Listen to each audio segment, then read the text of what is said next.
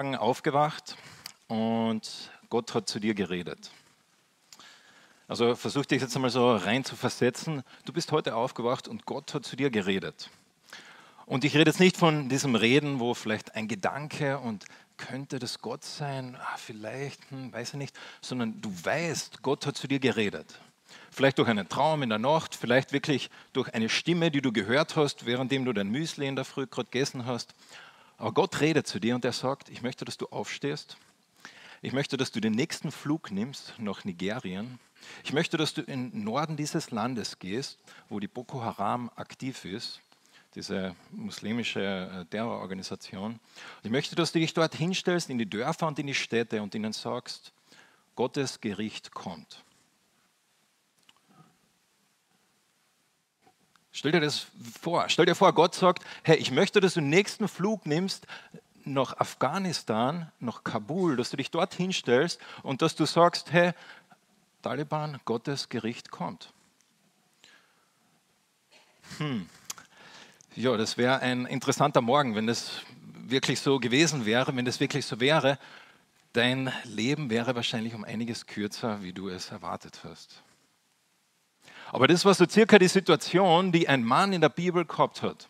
Dieser Mann heißt Jona und mit diesem Mann, über diesen Mann haben wir geredet und dieser Mann hat den Auftrag bekommen, nach Ninive zu gehen. Und die Assoziation für ihn war vielleicht ähnlich, wie wenn wir nach Norden Nigeriens oder Kabul in Afghanistan gehen würden. Es war Gottes Auftrag zu ihm. Und ich finde es so spannend in der Bibel. Wir, wir lesen von diesen Geschichten, von diesen Menschen und wir lesen einfach, wie das echte Menschen sind nicht irgendwie so eindimensionale Menschen, alle sind gut oder alle sind böse, sondern man schaut sich den Jona an und das ist ein, ein interessanter Charakter. Man fragt sich, was macht er da? Dann macht er das Richtige, macht er das Falsche, wie im richtigen Leben. Und die Geschichte vom Jona in der, in der Bibel ist deshalb so interessant, weil wir ein bisschen so mitkriegen, wie der Jona, wie er und seine Beziehung mit Gott, wie das ausschaut, als Gott ihm einen Auftrag gibt. Und da wollen wir eintauchen. Wenn du heute eine Bibel da hast, dann schlag auf Jona 3. Und wir möchten dort äh, uns damit beschäftigen. Und dieses Buch ist so spannend. Wir haben schon ein bisschen drüber geredet, aber es ist voll von Ironie, voll von Sarkasmus. Alles ist auf den Kopf gedreht. Man hat gewisse Erwartungen, was dieser Prophet Gottes machen wird. Er macht genau das Gegenteil. Man hat gewisse Erwartungen, was diese ähm, Seemänner machen werden, was diese feindlichen Assyrer machen werden. Das ist genau anders. Und wir haben gehört, wie der Jona eben davonläuft und Gott holt ihn ein äh, mit dem Fisch. Ihr kennt diese Geschichte. Und Gott spuckt ihn aus am Rand. Und dann lesen wir in Jona Kapitel 3 folgendes. Und das Wort des Herrn erging zum zweiten Mal an Jona folgendermaßen. Er sagte: Mach dich auf und geh nach Ninive, in die große Stadt und verkündige ihnen die Botschaft, die ich dir sagen werde. Und da machte sich Jona auf und ging nach Ninive nach dem Wort des Herrn. Ninive war aber eine sehr große Stadt vor Gott, drei Tagesreisen groß. Ninive war eine dieser Hauptstädte vom assyrischen Großreich. Und das assyrische Großreich, das war die, die zentrale Macht damals. Das war die, die Weltmacht, die damals existiert hat. Und Ninive war eine dieser Hauptstädte. Und die Assyrer waren bekannt für ihre Grausamkeit. Und ich habe mir das wirklich ein bisschen durchgelesen in der Vorbereitung und angeschaut, habe überlegt, erzähle ich, was die gemacht haben. Und ich habe wirklich, bin zu einem Punkt gekommen, ich gesagt habe, das passt einfach nicht in diesen Rahmen, weil es einfach so dermaßen grausam, so dermaßen inhuman, so dermaßen schrecklich ist, was diese Menschen gemacht haben, äh, dass ich das gar nicht vorlesen möchte. Ähm, nur so viel, man hat, Historiker bezeichnen es als den Terrorstaat oder einen Terrorstaat der damaligen Zeit. Und eben diese Assoziation, sie haben für Israel, das Land, wo der Jona war, sie haben das schon über 100 Jahre lang terrorisiert. Immer wieder mit, mit Angriffen und der Jona hat das erlebt. Der war da dabei. Und so, wenn er Jona gehört hat, er muss nach Ninive gehen, dann hat er damit ganz bestimmte Dinge assoziiert und er hat gewusst, Puh. und jetzt geht er. Und er geht nach Ninive. Und wir lesen noch gar nicht, bis jetzt haben wir noch keinen einzigen Grund gelesen, warum Jonas so gehandelt, wie er gehandelt hat. Das lesen wir erst nächste Woche. Aber wir lesen hier, er geht nach Ninive. Und da lesen wir von Ninive, ähm, dass es eine große Stadt war. Und äh, große Stadt, drei Tagesreisen groß, ähm, 120.000 Leute. Das war dreimal größer wie die größte Stadt in Israel damals. Also es war Metropole. Es war so, Jona, geh nach New York. Es war eine Riesenstadt. Und der Jona hat diesen Auftrag gekriegt, dorthin zu gehen und zu ihnen diese Botschaft Gottes zu sagen. So, wie geht's ihm? Was sagt er? Und Jona fing an, eine Tagesreise weit in die Stadt hineinzugehen. Und er rief und er sprach noch 40 Tage und Ninive wird zerstört. Jona geht in diese Stadt hinein und er fängt an zu predigen. Er sagt, noch 40 Tage und Ninive wird zerstört. Und wir haben hier nur diesen einen Satz, von dem was er gesagt hat. Und es ist klar, dass er nicht immer nur diesen einen Satz wiederholt hat, sondern dass es eine Zusammenfassung ist von dem, was er gesagt hat. Ein kurzer Punkt. Aber schau dir mal genau an, was er da eigentlich sagt. Eigentlich ist es sehr, sehr wenig. Im Hebräischen sind es fünf Wörter. Und so wir wissen, es ist mehr, was Jona gesagt hat, aber der Autor von diesem Buch, der versucht uns damit was zu sagen. Der Jona hat das absolute Minimum gesagt. Das absolute Minimum. Ähm, und das passt ein bisschen mit dem zusammen, was wir dann später sehen und was wir später über ihn lernen, ähm, im nächsten Kapitel dann. Aber stell dir mal vor, ich wäre heute Morgen hier hochgekommen Predigt, komm hoch. Gott kommt bald, um zu richten.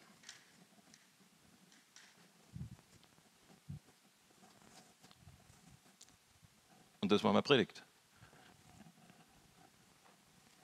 Hm. So circa war das, was der Jonah da gesagt hat. Er hat nicht einmal gesagt, wer. Er hat einfach gesagt, 40 Tage und Ninive wird zerstört wer wird zerstören? Er hat nicht einmal den Namen Gottes in den Mund genommen. Er hat äh, nicht einmal gesagt, was sie falsch gemacht haben. Er hat ihnen nicht einmal gesagt, was äh, sie anders tun könnten. Es war nicht einmal ein, hey, kehrt's um, hey, kommt zurück zu Gott, sondern es war einfach ein, ja, wird zerstört. Jona hat das absolute Minimum da reingesteckt, er hat halbherzig da Gottes Botschaft weitergegeben und das war der, der Weg des Autors, das so ein bisschen zu kommunizieren. Und wir sehen das dann später im Kapitel 4, dass das tatsächlich so war.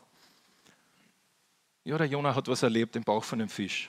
Und ja, das hat ihn bewegt und er hat äh, zu einer gewissen Weise hat er es auch bereut, was er gemacht hat. Aber dann nur ein bisschen später hat es wieder ganz anders ausgeschaut. Das finde ich so, so real, so echt. Wie schnell vergessen wir einfach, was Gott in unserem Leben gemacht hat. Wie schnell vergessen wir, äh, was Gott gemacht hat in unserem Leben, was wir erlebt haben. Wir gehen wieder zurück zu unseren alten Wegen. Beim Jonah war das da genau gleich. Und das Wort, was er da verwendet, noch 40 Tage und Ninive wird zerstört, wortwörtlich zerstören da ist, ist es wird umgeworfen. Es wird äh, äh wirklich so hergenommen und quasi rumgedreht, ein ganz spezifisches Wort und es wird einmal verwendet vorher im ersten Mose für eine andere Stadt, zwei Städte. Und zwar für Sodom und Gomorra. Da heißt es nämlich, da ließ der Herr Schwefel und Feuer regnen über Sodom und Gomorra vom Herrn vom Himmel herab und er zerstörte Hofach, das ist das gleiche Wort, die Stadt, er drehte sich wirklich um, wortwörtlich, und die ganze Umgebung und alle Einwohner der Städte und was auf dem Erdboden gewachsen waren. Totale Zerstörung. Das ist, glaube ich, kein Zufall, dass der Jonah genau da das gleiche Wort verwendet und dass diese Assoziation hervorruft und wir sehen, er wünscht sich eigentlich genau das Gleiche. Dass das passiert. Und wir, wir lesen im, im, äh, im Jeremia, die Theologen haben einige Parallelen zwischen Jona und Jeremia gesehen, äh, dass da wirklich eine Verknüpfungen sind, die da äh, zusammenpassen. Wenn wir in Jeremia 18 lesen, Jeremia 18, Vers 7 und 8, da heißt, Gott redet da, wenn ich einmal über ein Volk rede, dein Königreich, das ich ausrotten verderben und zugrunde richten will. Und wenn dann dieses Volk über das ich geredet habe, von seiner Bosheit umkehrt, dann reut mich dieses Unheil, das ich zu ihnen bringen gedachte. In anderen Worten, Gott sagt da, wenn ich eines Tages in der Zukunft irgendwann einmal gegen ein Volk oder eine Nation, nicht Israel, reden werde und ich sagen werde, Herr, ihr werdet Gericht empfangen und diese anderen Leute sagen, Herr, und so das Leid, was wir gemacht haben, wir kehren um, dann verspricht Gott, er wird das nicht tun. Und so der Jonah hat das gewusst, er hat gewusst, wie dieser Gott ist. Er hat gewusst, was, was, Gott, äh, was Gottes Herz ist und äh, was Gott bewegt. Und er hat gewusst, was Gott tun könnte, auch mit Ninive. Und er wollte das nicht. Und so gibt er ihnen 40 Tage, 40 Tage in der Bibel immer eine Zeit von Reflexion, eine Zeit von Vorbereitung, eine Zeit von Gnade. Gott hätte auch sagen können am gleichen Tag, so wie bei Sodom und Gomorra. Aber er gibt ihnen 40 Tage Zeit, zu reflektieren und zu überlegen, was da passiert ist. Und dann passiert das Unglaubliche. Und das ist eigentlich der Fokus, die, die Antwort von Assyrien. Um Jona geht es dann ein bisschen später, da lesen wir jetzt dann weniger wieder, aber dann geht es um die Assyrer. Und was, was sagen die Assyrer? Was passiert da? Vers 5. Und die Leute von Ninive glaubten Gott. Und sie riefen ein Fasten aus und legten Sacktuch an, vom größten bis zum kleinsten unter ihnen. Und das Wort gelang äh, bis zum König von Nineveh und er stand vor seinem Thron auf, legte seinen Mantel ab, hüllte sich in Sacktuch und setzte sich in die Asche. Das ist absolut verrückt. Da hast du die schlechteste Predigt, die wir in der Bibel vermutlich jemals äh, aufgezeichnet haben. Und da dreht sich eine Stadt von 120.000 Leuten um und bereut, was sie gemacht haben. Absolut verrückt. Diese Assyrer, die ja Gott, die Jahwe gar nicht wirklich kennen, Sie drehen sich um zu Gott und sie kommen zu Gott und sie glaubten Gott. Das ist Ironie von diesem Buch. Die Assyrer glauben, Jona nicht. Und natürlich, man kann sich da die ganz berechtigte Frage stellen, wie kann es sein? Also jetzt ganz praktisch, ganz menschlich, ganz echt gesprochen, wie kann es das sein, dass, dass das wirklich passiert ist? Und es ist absolut spannend, wenn wir in die Geschichte reinschauen. Wir wissen, dass zu dieser Zeit, 760 vor Christus, äh, eine absolute Sonnenfinsternis war. Absolute Sonnenfinsternis heißt, die Sonne war komplett dunkel und das wurde natürlich zur damaligen Zeit als ein Zeichen von äh, Verderben, von, äh, von Gericht gemutmaßt. Wir wissen, dass in dieser Zeit, in den gleichen Jahrzehnten, dass mehrere Erdbeben in Assyrien in dieser Gegend stattgefunden haben. Das können wir heute äh, wissen wir aus historischen Gründen. Wir wissen, dass auch Hungerskrisen und wir wissen, dass das assyrische Reich vom Norden von Feinden bedroht worden ist. So all diese Faktoren zusammen ergeben ein bisschen einen Grund, warum sie vielleicht so bereit waren, von Jona zu hören. Aber das absolut Spannendste finde ich, in der Bibel lesen wir einfach nichts davon. Wir lesen einfach nur, sie haben geglaubt. Und so oft denke ich auch in unserem Leben, wir haben versuchen die Dinge so zu erklären. Warum ist es so? Und vielleicht erklären wir auch äh, uns in unserem eigenen Leben, warum wir das tun oder warum wir das nicht tun. Und wir hadern mit Gott und wir reden mit ihm. Ähm, aber in diesem Buch Jona, da sehen wir die Geschichte aus Gottes Perspektive. Und ja, vielleicht hat Gott das Sonnenfinsternis verwendet, vielleicht hat er Erdbeben verwendet, aber was gezählt hat am Ende des Tages war, sie haben einfach geglaubt. Und man könnte genau das Gleiche über einen Jonas sagen. Stell dir vor, du bist in Haifa und du, du, du trinkst gerade einen Kaffee in Haifa, äh, eben 760 vor Christus, äh, und du siehst da diesen Jonah rumlaufen und du sagst, hey, komm her, trink mal einen Kaffee. Und er erzählt dir dann seine Geschichte und dann erzählt er dir, warum er jetzt auf dieses Schiff gehen wird, um wegzulaufen. Ich bin mir sicher, der hat ja gute Gründe gesagt. Vielleicht hat er erlebt, wie die Assyrer einmal ein Dorf eingenommen haben und wie sie wirklich Zerstörung gerichtet haben. Und vielleicht hat er erlebt, vielleicht ist seine Mutter von einem Assyrer aus Nineveh getötet worden. Er hätte sicher gut erklären können, warum und wieso er das macht, was er macht. Aber aus Gottes Perspektive, was gezählt hat am Ende des Tages, er hat Gott nicht geglaubt. Er war Gott nicht gehorsam und eben auch in unserem Leben. Wir, wir haben so oft diese, diese Dinge, die wir vorschieben, wo wir uns vielleicht selbst rechtfertigen, uns selbst erklären, den Menschen um uns erklären, warum wir das nicht tun können, was Gott sagt. Warum das in meiner Situation anders ist. Wir sagen, ja, ich weiß schon allgemein, ja, das, das wäre gut und so weiter, aber bei mir ist das so. Und Gott sagt in den Worten von Jesus, er sagt einfach, hey, steig aus aus dem Boot und geh auf dem Wasser. Steig aus aus dem Boot und geh auf dem Wasser. Und dann könnte man natürlich fragen, aber Gott, hey, weißt du schon, dass es physikalisch eigentlich äh, unmöglich ist, dass ich da jetzt auf dem Wasser gehe und äh, könntest du mir bitte mehr Daten liefern, damit ich sicher sein kann, dass das wirklich auch funktioniert? Ich brauche mehr Infos oder vielleicht sagen wir, hey Gott, ja, ähm, mein Leben ist gerade wirklich gerade stressig. Ich habe eigentlich gerade keine Zeit. Äh, ist gerade echt ungünstig. Ich weiß, es ist wichtig, äh, die Dinge, die dir wichtig sind, aber bei mir ist gerade echt schwierig. Und Gott sagt einfach, komm. Er sagt einfach, geh. Und am Ende des Tages, ich frage mich oft, wenn, wenn mein, Gottes Filter über mein Leben gelegt wird und all diese Dinge wegfallen, die, mir da jetzt so, die ich jetzt ein bisschen eingefüllt habe, vielleicht über die Assyrer, vielleicht über Jona, wie schaut mein Leben aus? Was wird Gott sagen? Und wir sehen das, ich finde das so spannend in, im Buch Könige. Wir wissen aus der Geschichte von diesem Buch Könige, da geht es immer um diese Könige von Israel und Juda. Und wir wissen, die haben ganz viel gemacht. Und wir können teilweise da viele Dinge reinfühlen aus der Geschichte von gewissen Königen. Und manchmal sind da einfach nur zwei Sätze über einen König. Dieser König hat gelebt, 20 Jahre regiert, er tat, was war böse in den Augen Gottes. Punkt. Aus Gottes Sicht war das sein Leben. Und genau das umgekehrt natürlich auch, wo wir lesen, wie äh, Gott jemand segnet und jemand Gott nachfolgt. Und so, wir, können diese Dinge da in der Geschichte von Jona sehen, wie die Assyrer glaubten und wie ähm, da auch reagiert. Und die Frage natürlich, wenn wir über diese, dieses Wort Glaube jetzt da reden, was haben sie geglaubt? Vielleicht hast du dir diese Frage schon mal gestellt, vielleicht nie, aber sind die alle Juden geworden? Sind die alle, auf einmal haben sie den, den Gott Jahwes angebetet? Und ich glaube eigentlich, dass es nicht so war. Ich glaube nicht, dass 120.000 Leute da jetzt sich dann beschnitten haben und zum Judentum umgekehrt sind, sondern was heißt da wortwörtlich? Das sagt auch der Text nicht. Es sagt, sie glaubten Gott. Sie haben die Botschaft vom Jona geglaubt, dass Gericht kommen wird und sind umgekehrt. Und wir lesen selber sogar ein bisschen, äh, was, was sie damit meinen, wenn wir jetzt weiterlesen. Was heißt es, dass sie geglaubt haben? Äh, Vers 7. Und er ließ ausrufen, also das war der König, und sagen in Ninive, auf Befehl des Königs und seiner großen Menschen und Vieh und Rinder und Schafe sollen nichts genießen. Sie sollen weder weiden noch Wasser trinken, sondern Menschen und Vieh sollen sich ins Sacktuch hüllen und mit aller Kraft zu Gott rufen und sie sollen umkehren.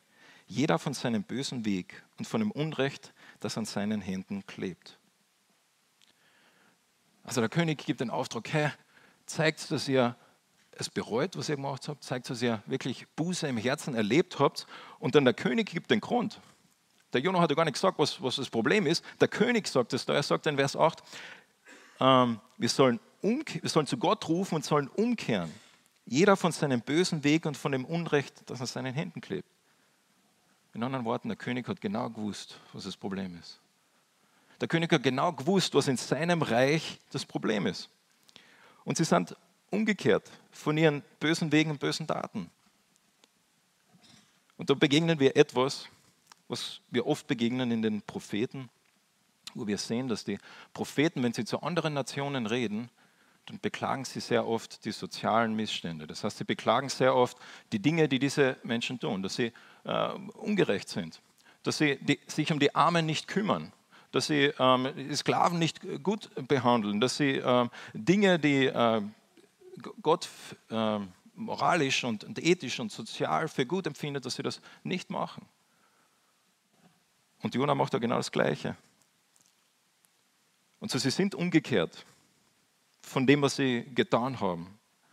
Und damit, wie gesagt, glaube ich, können wir nicht sagen, dass sie alle Juden geworden sind, aber wir können sagen, Gott hat sie dazu bewegt, dass sie ihre Taten, das heißt ihre Ungerechtigkeit und die Dinge, die da passiert sind in diesem Nineveh, dass sie das aufgehört haben. Und natürlich die Frage ist, war das echt? Äh, oder war das nur so, ja, machen wir halt, dass der, dass der Jonah zufrieden ist und dass dieser Gott der Ruhe gibt? Der Text legt schon nahe, dass es echt war. Wir wissen aber natürlich, dass nur eine Generation später, dass die, dass die Assyrer äh, nach Israel gekommen sind und das ganze Volk in Gefangenschaft geführt haben. Und wir wissen, dass 150 Jahre später diese Stadt zerstört worden ist.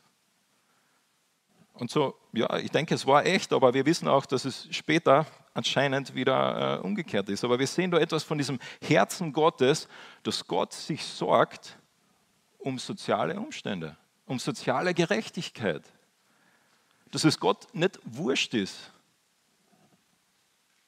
wenn Hass regiert dass es Gott nicht wurscht ist, wenn Armut regiert, dass es Gott nicht wurscht ist, wenn Ungerechtigkeit regiert, wenn Hunger regiert, wenn Rassismus regiert, wenn Krankheit regiert, dass Gott nicht sagt, ja, hm, blöd, Sondern wir sehen da das Herz Gottes, dass er sagt, er schickt diesen Propheten von diesem Land ins andere Land, um zu sagen, hey, in eurer Stadt, da passiert was und das ist absolut nicht okay. Und wenn ihr nicht umkehrt, dann kommt Gottes Gericht. Und so Gott kümmert sich darum. Und wir, wenn wir das, dieses Herz Gottes sehen, für diese soziale Gerechtigkeit, für diese Umstände, da können wir als gläubige Christen nicht sagen, naja, die Welt ist halt verloren, eines Tages sind wir im Himmel sondern Gottes Herz bewegt sich für das, was da passiert auf dieser Welt. Und wenn wir Ungerechtigkeit sehen, dann haben wir als Kinder Gottes den Auftrag, diese Ungerechtigkeit anzugehen und das Herz Gottes auszuleben. Diese soziale Gerechtigkeit Realität werden zu lassen. Und das ist spannend in diesem Buch Jona. Wir sehen auf dieser einen Seite dieses, dieses Herz für soziale Gerechtigkeit und für das Missstände und, und, und all diese Dinge, die ich aufgezählt habe, dass da äh, ein Ende kommt. Aber wir sehen auf der anderen Seite auch das andere. Wir sehen, dass der Jona vom Zorn Gottes redet. Und das ist die andere Realität. Der Zorn Gottes kommt. Und ein Theologe hat einmal diese interessante Beobachtung gemacht und ich finde, es stimmt auch in meiner persönlichen Erfahrung. Äh, jeder von uns tendiert zu einer dieser Seiten. Äh, zu dieser Seite oder zu dieser Seite. Entweder zu sagen, ja, wir müssen Gottes Liebe ähm, hier ausleben und wir müssen das ähm, schauen, dass, dass die Ungerechtigkeit und Gottes Liebe, ähm, dass das in unseren Städten, unseren Dörfern, unseren, unserer Welt, dass, das, dass wir das adressieren, dass wir das verändern, dass es besser wird. Oder wir sagen, der Zorn Gottes kommt. Und Gericht ist eine Realität. Und ewige Trennung von Gott ist eine Realität.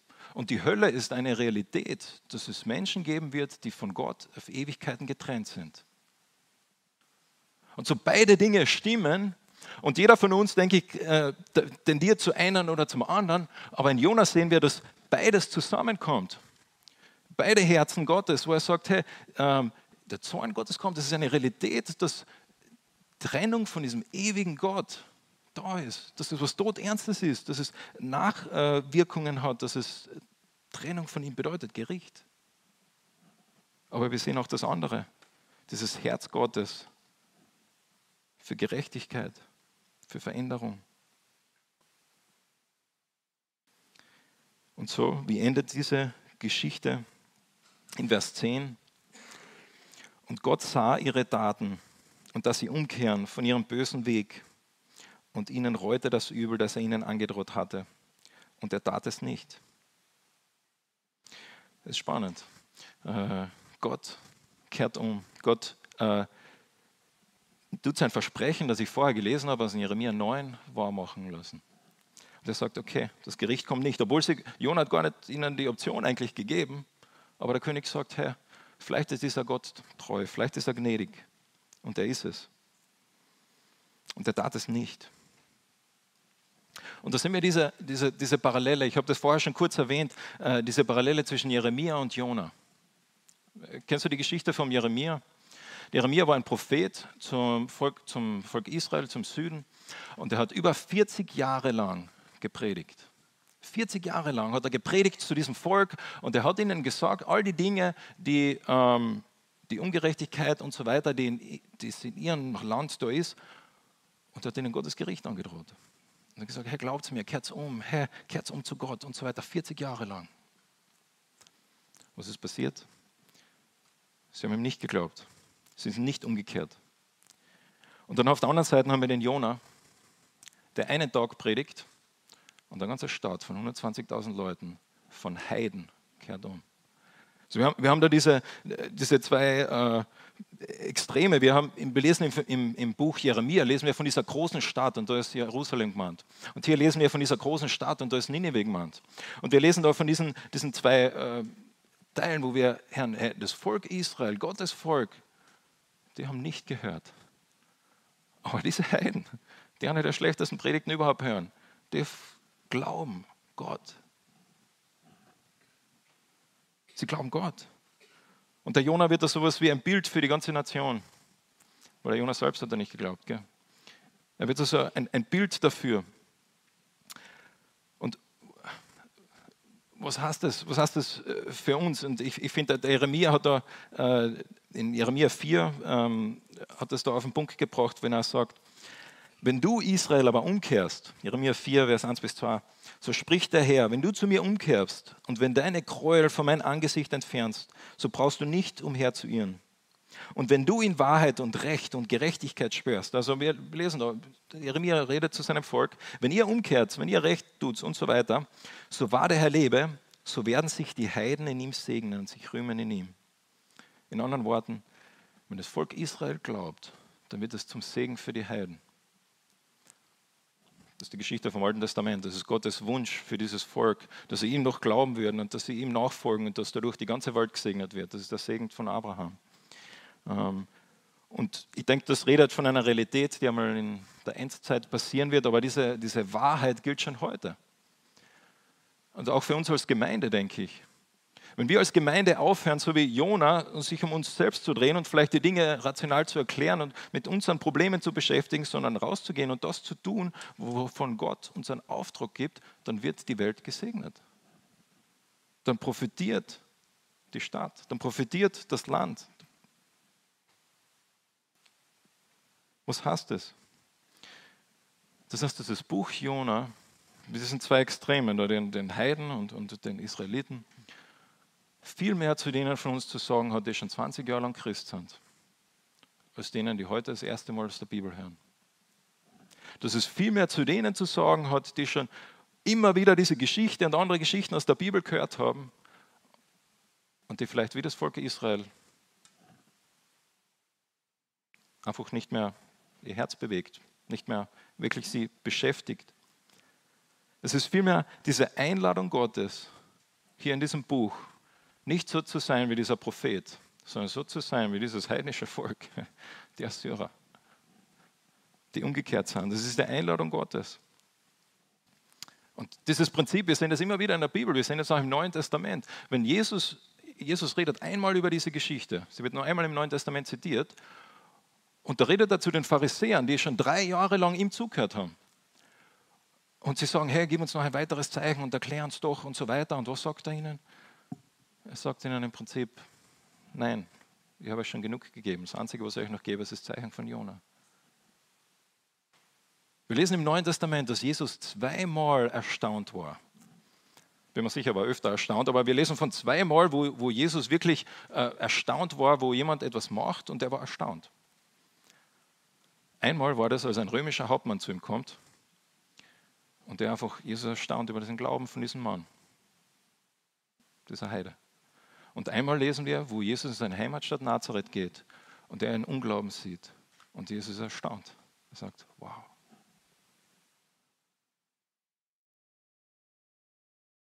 Und so, wir haben diese Herausforderung, dieses Buch Jona, das redet zu uns und ganz besonders zu dir, wenn du vielleicht schon länger mit Gott unterwegs bist. Weil was machen wir? Und ich rede auch zu mir selber, aber wir ähm, stellen uns vielleicht die Frage, okay, wie, wenn ich in Gottesdienst komme, okay, wie hat der Prediger heute gepredigt? War es gut? War es okay? Ähm, ja, hat er gut gemacht? Ja, vielleicht das, äh, das eine, hm, okay. Ähm, aber wir fragen uns nicht mehr, hey, möchte Gott vielleicht durch diesen Text, dass ich von etwas umkehre in meinem Leben? Das ist genau die, die, die Aussage von dem, äh, nicht so zu sein wie die Israeliten, die schon alles gekehrt haben, sondern so zu sein wie diese Assyrer. Und, und wir sagen, okay, äh, war der Gottesdienst gut? Ja, das Lied hat man vielleicht so und da und so weiter. Nicht, dass wir nicht als Gemeinde äh, danach streben sollten, äh, das Beste zu tun.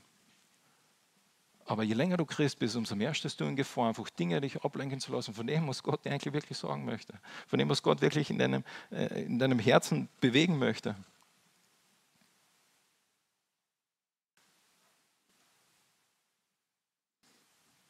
Und so dieses Buch hat viel zu sagen.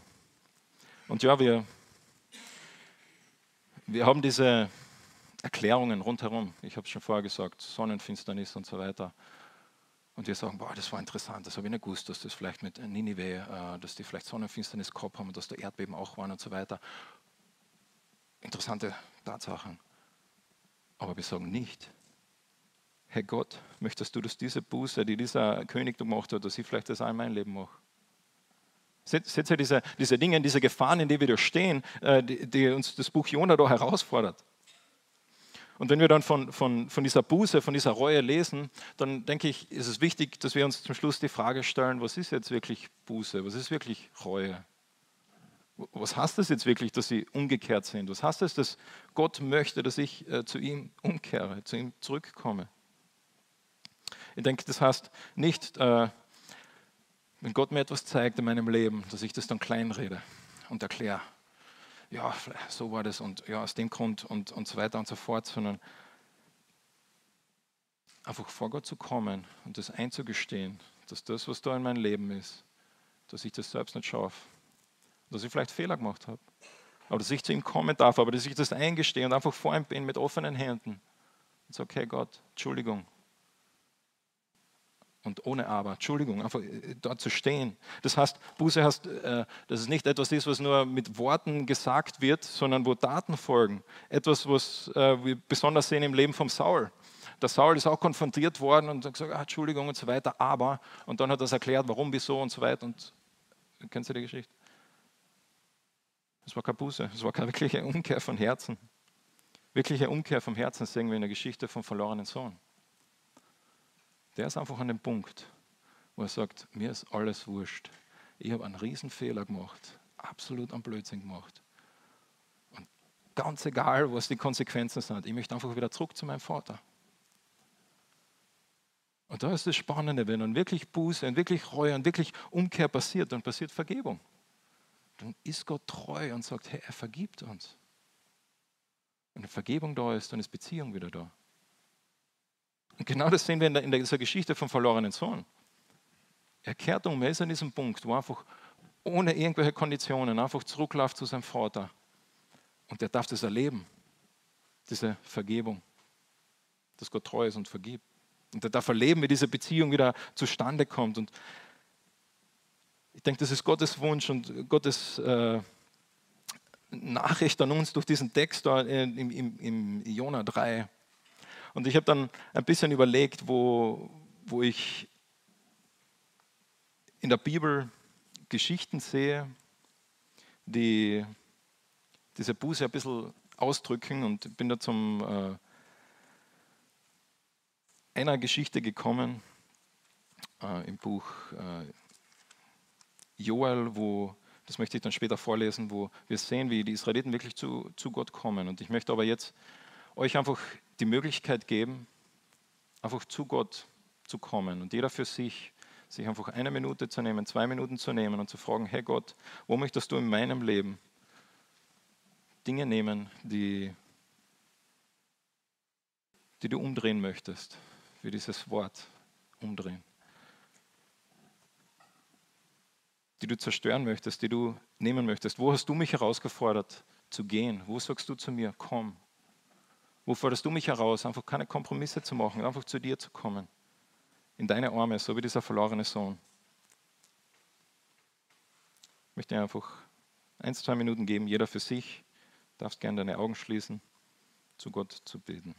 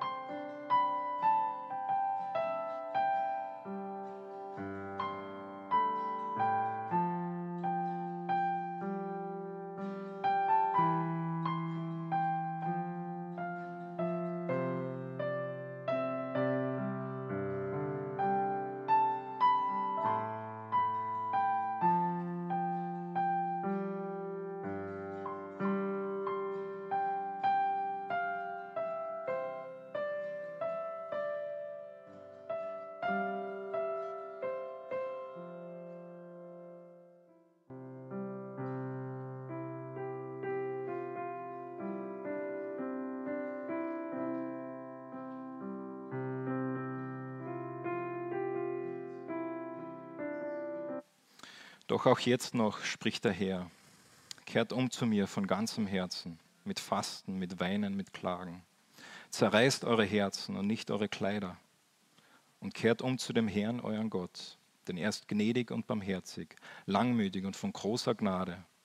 Und das Übel, das Unrecht, das reut ihn. Wer weiß, ob er sich wieder abkehrt und es ihn nicht reut und ob er nicht einen Segen zurücklassen wird, Speisopfer und Trankopfer für den Herrn, euren Gott. Stoßt in das Horn, Zion, heiligt ein Fasten, beruft eine Versammlung, versammelt das Volk, heiligt die Gemeinde, bringt die Ältesten herbei, versammelt die Kinder und die Säuglinge, der Bräutigam gehe außer seiner Kammer und die Braut aus ihrem Gemach.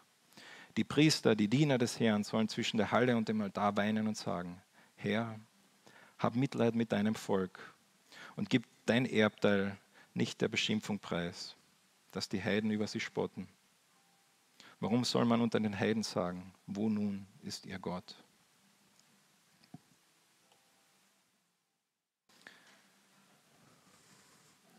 Wir haben dieses Versprechen, wenn wir sagen, dass keine Sünde in ist, so verführen wir uns. Und die Wahrheit ist nicht in uns. Wenn wir aber unsere Sünden bekennen, so ist Gott treu und gerecht, dass er uns die Sünden vergibt und uns reinigt von unserer Ungerechtigkeit. Das ist das Versprechen Gottes. Und ich möchte dich einladen, wirklich Gott zu fragen. Was möchte Gott tun in deinem Herzen? Was möchte Gott machen? Und ich habe dieses Gebet schon öfter gezeigt, aber es ist eines meiner Lieblingsgebete und äh, ich bete es oft. Das ist von A.W. Tozer, der betet und ich möchte mit uns das beten. O Gott, ich habe deine Güte geschmeckt und sie hat mich gleichzeitig gesättigt und hungrig gemacht nach mehr. Mir ist so schmerzlich bewusst, dass ich noch mehr Gnade brauche. Ich bin beschämt über meinen Mangel an Sehnsucht nach mehr. O Gott, dreieiniger Gott, ich verlange danach, mehr von dir zu verlangen. Ich sehne mich danach, mit einem Sehnen nach dir erfüllt zu werden. Ich dürste danach, noch durstiger zu werden. Und Vater im Himmel, wir möchten vor dich kommen und auch als Gemeinde sagen, dass das unser Wunsch ist. Vor dich zu kommen und einfach zu sagen, Herr, wir möchten dich noch viel mehr mögen. Wir möchten noch viel mehr von dir. Und manchmal ist sogar unser eigenes Verlangen einfach nur lächerlich. Und Vater, wir brauchen dich. Wir brauchen, dass du in unser Herzen kommst. Wir brauchen, dass du uns überhaupt diese Gnade schenkst, dass wir diese ähm, Umkehr erleben dürfen. Und bitte, Vater, bewahren, so zu sein wie die Israeliten, die schon so viel gehört haben, die schon so viel erlebt haben und deren Herzen schon so hart waren. Wo einfach nur mal alles abgeprollt ist, weil sie eh schon gewusst haben. Vater, lass uns so sein wie jemand, der das zum ersten Mal hört, wie dieser Assyrer und der einfach tief betroffen ist. Und der einfach wissen darf, dass wir in deiner Gnade, dass wir einfach zu dir kommen dürfen, dass wir zu dir laufen dürfen wie dieser Sohn. Weil wir wissen, wer du bist. Weil wir wissen, was du sagst. Weil wir wissen, was du getan hast.